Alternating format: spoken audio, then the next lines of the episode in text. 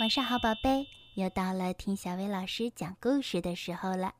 今天小薇老师要给你讲的故事叫做《世界上最大的房子》。有一群蜗牛住在一颗鲜嫩多汁的卷心菜上，它们驮着自己的房子，慢悠悠地爬来爬去。从一片叶子爬到另一片叶子，寻找最柔嫩的地方来一点一点的啃。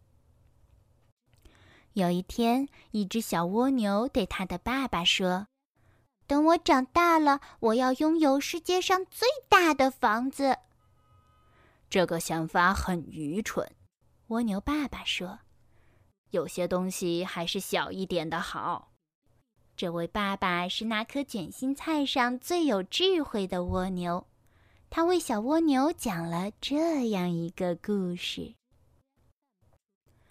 从前有一只小蜗牛，就像你一样，他对他的爸爸说：“等我长大了，我要拥有世界上最大的房子。”有些东西还是小一点的好，他的爸爸说。要让你的房子保持轻巧，才容易驮着走。可是那只小蜗牛不爱听，它躲在一片大卷心菜叶的阴影里，扭啊扭，撑啊撑，各种方法试了又试，终于发现了能让自己的房子长大的方法。房子长啊长，卷心菜上的蜗牛们都说。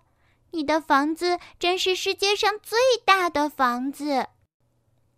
小蜗牛继续扭啊扭，撑啊撑，直到它的房子大的就像一个瓜。然后它试着用尾巴快速的拧来拧去，又学会了怎么让房子长出尖尖的角。它继续挤啊挤，钻啊钻，还拼命的许愿。终于能够给房子加上鲜艳的色彩和美丽的图案了。现在他知道自己的房子是整个世界上最大的，而且是最美丽的房子了。他很自豪，也很快乐。一群蝴蝶从他的房子上面飞过，快看，一座大教堂！一只蝴蝶说。不对，那是马戏团。另一只蝴蝶说：“他们绝对想象不到，眼前所看到的会是一个蜗牛的房子。”还有一家子青蛙在去远处池塘的路上，忽然停了下来，心中充满了敬畏。我的天啊！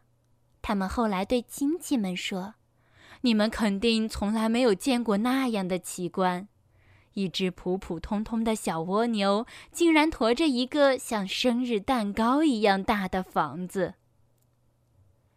有一天，当蜗牛们吃光了那颗卷心菜上所有的叶子，只剩下几根疙疙瘩瘩的菜梗时，它们就要搬到另一颗卷心菜上去了。可是，天哪！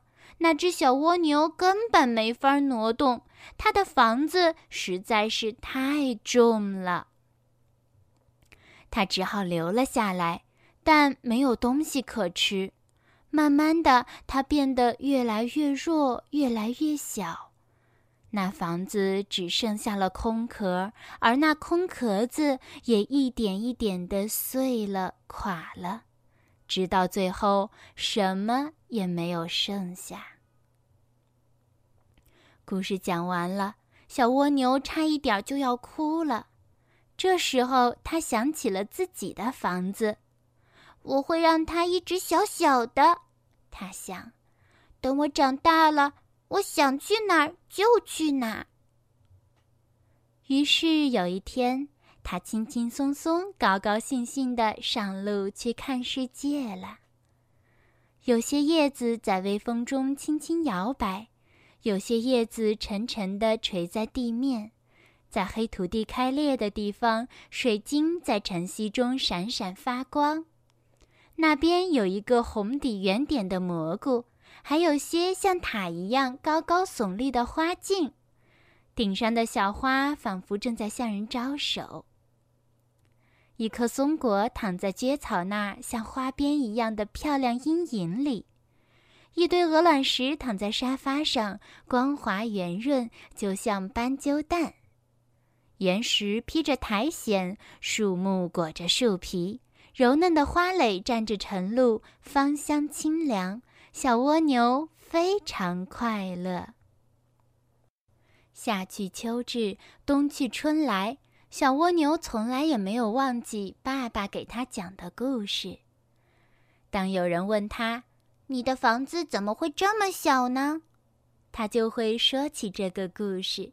世界上最大的房子。好啦，今天的故事就到这儿啦。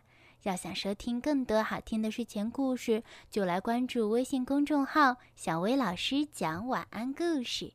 小薇老师在这里等你哦，晚安，宝贝。